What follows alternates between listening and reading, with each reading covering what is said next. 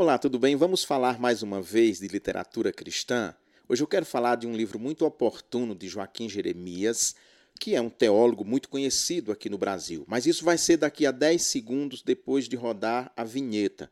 Enquanto isso, você, se não é inscrito no meu canal, por favor, se inscreva, ative o sininho e dê um joinha para ser notificado ou notificada sempre que tiver vídeo novo. Mas fique aí, porque eu volto já já.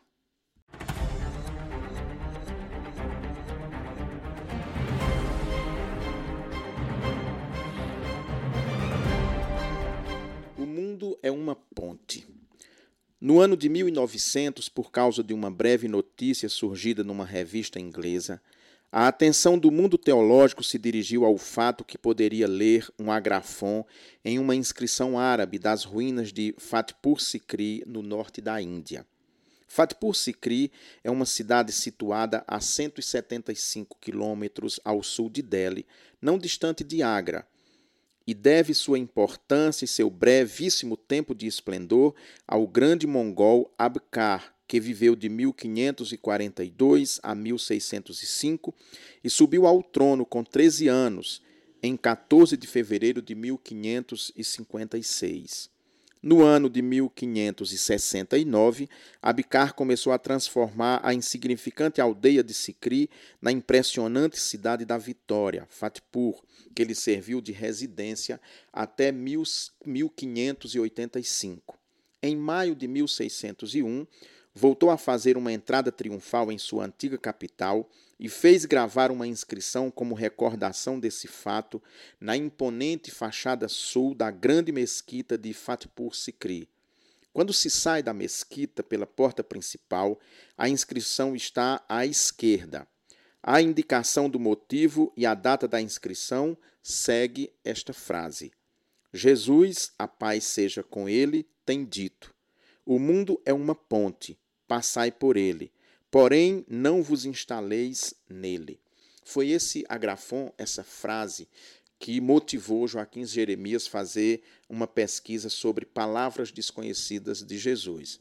Ele observou que não só nesse caso, naquela mesquita, mas noutros textos de alguns pais da igreja, por exemplo, ele já havia observado que aqui e acolá faziam citações de Jesus que não estavam nos evangelhos ou nas cartas, ou seja, em nenhum livro do Novo Testamento. É claro que chama a atenção como que chegou até alguém do, do terceiro, quarto século, ou aqui, bem mais à frente, uma inscrição atribuída a Jesus e que não estava nos evangelhos canônicos, nos textos canônicos. E mesmo o evangelho de Tiago, que vai ser depois descoberto, nesse momento aqui, provavelmente não era de conhecimento de tanta gente assim que chegasse às mãos de um muçulmano. E o que chama mais a atenção é essa citação numa mesquita, não ser uma citação do profeta Mohammed ou Maomé, mas sim de Jesus. Pois bem, então Joaquim Jeremias fez essa pesquisa muito séria. O livro está aqui dividido em três capítulos. Estado em que se encontra a pesquisa, que ele vai mostrar em que estado se encontra a pesquisa a respeito dos agrafa, ou seja, de textos atribuídos a Jesus que não estão nos evangelhos canônicos, que não nos foram passados através dos evangelhos canônicos ou mesmo das cartas que nós temos no Novo Testamento.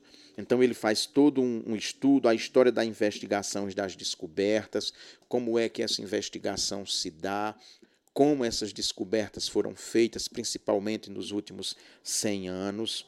E aí, visão panorâmica do conjunto das fontes, o Novo Testamento, adições e variantes nos manuscritos dos evangelhos, evangelhos apócrifos e outros escritos apócrifos. Aí vem evangelhos apócrifos, outros escritos, os pais da igreja, conforme eu falei. Vem depois um exame do material, faz todo um exame desse material, até que ponto esse material é para ser levado em consideração pela pesquisa. Depois, lá no capítulo 2, as palavras desconhecidas de Jesus. Três narrativas relativas a Jesus. A história do jovem rico. É interessante aqui essa narrativa que ele coloca, porque é uma variante daquele texto que nós conhecemos nos evangelhos. Não é ipsis litteris o que está nos evangelhos, mas é uma variante. Na verdade, uma nova história, digamos assim. A altercação de Jesus com um fariseu, chefe dos sacerdotes, no átrio do templo o homem que trabalhava no sábado. Então, esses são textos, são ágrafas, conforme ele diz, que são atribuídos a Jesus e que também não estão nos evangelhos ou estão em parte nos evangelhos e que foram, digamos assim, modificados, né? Palavras apocalípticas de Jesus, a seriedade do seguir, bem diferente daquilo que nós também conhecemos nos evangelhos. Todos devem passar pela tentação, a, anúncio das divisões e assim vai. Aí vem a atividade de Jesus, a parábola do grande peixe, que é bem diferente de qualquer uma das parábolas que a gente conhece. O modo de vida dos discípulos, irmandade verdadeira, sede indulgentes, cheios de confiança, enfim. Nesses textos, apócrifos né, que ele pesquisou, nós vemos uma vida paralela não só de Jesus, mas dos discípulos, que até certo ponto contradiz inclusive aquilo que nós conhecemos no texto canônico.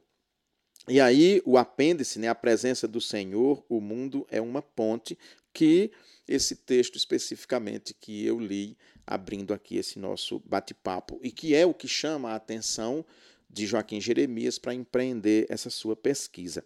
É muito interessante essa pesquisa dele, ela é muito relevante, porque ultimamente houve muita pseudo-descoberta arqueológica sobre Jesus. Tem uma mesmo, eu tenho aqui o livro sobre a história da tumba da família de Jesus, que é bem interessante. Você deve se lembrar também do Código da Vinci, que virou filme e que suscitou muita discussão, tudo isso fora da Bíblia, fora do que se tem conhecimento biblicamente e muito baseado em textos apócrifos, textos gnósticos, enfim. Aí aqui, capítulo 3, importância das palavras dispersas do Senhor para o estudo dos evangelhos. Isso aqui é muito interessante, porque é o que, o que Joaquim Jeremias vai dizer. Depois dele estudar todos esses textos, que ele chama de agrafa ou ágrafa, todos esses textos atribuídos a Jesus, é que faz com que se tenha consciência da importância real e singular dos evangelhos, ou seja, do texto canônico, daquilo que chegou até nós e que nós conhecemos como evangelhos, né? atribuídos a Mateus, Marcos, Lucas e João.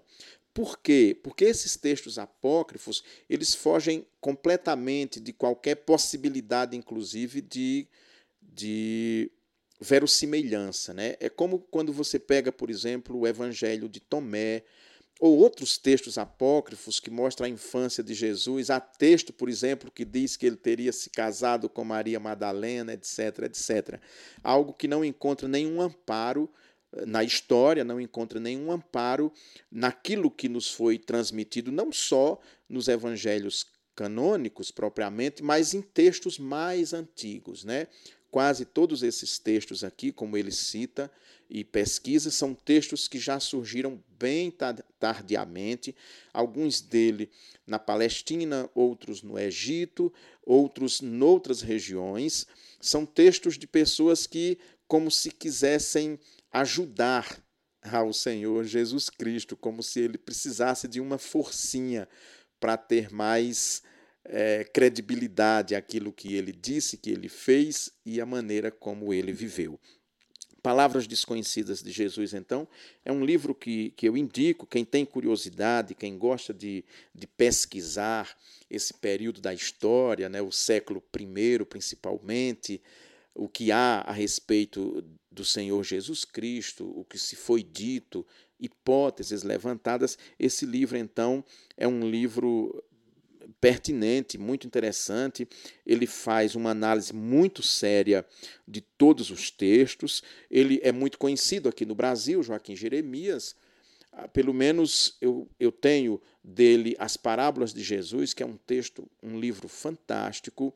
estudos no Novo Testamento, teologia do Novo Testamento e Jerusalém no tempo de Jesus. Esse é o, o mais recente que eu adquiri para minha estante. E é interessante que esse livro eu comprei há um ano atrás e coloquei no endereço do meu filho que mora em Belo Horizonte e só agora, exatamente um ano depois, foi que ele trouxe esse livro para mim. Eu havia comprado em 16 de novembro de 2021 e ele me entregou esse livro exatamente dia 16 de novembro de 2022. Um ano depois, o livro ficou guardado lá com ele e eu só agora tive a oportunidade de ler. É um livro muito bom para quem estuda esse momento e nos leva a ter mais confiança nos evangelhos, porque eles são sim dignos né, de toda confiança, até porque nós não percebemos nos quatro evangelhos, nem nos sinóticos, nem em João,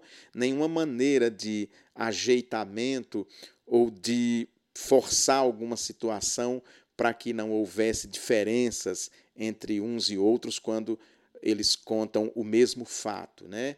Então, é muito bom, eu recomendo e é isso aí. Palavras desconhecidas de Jesus de Joaquim Jeremias. Agora, se você ainda não é inscrito no meu canal e viu esse vídeo até aqui, por favor, se inscreva, ative o sininho e faça parte.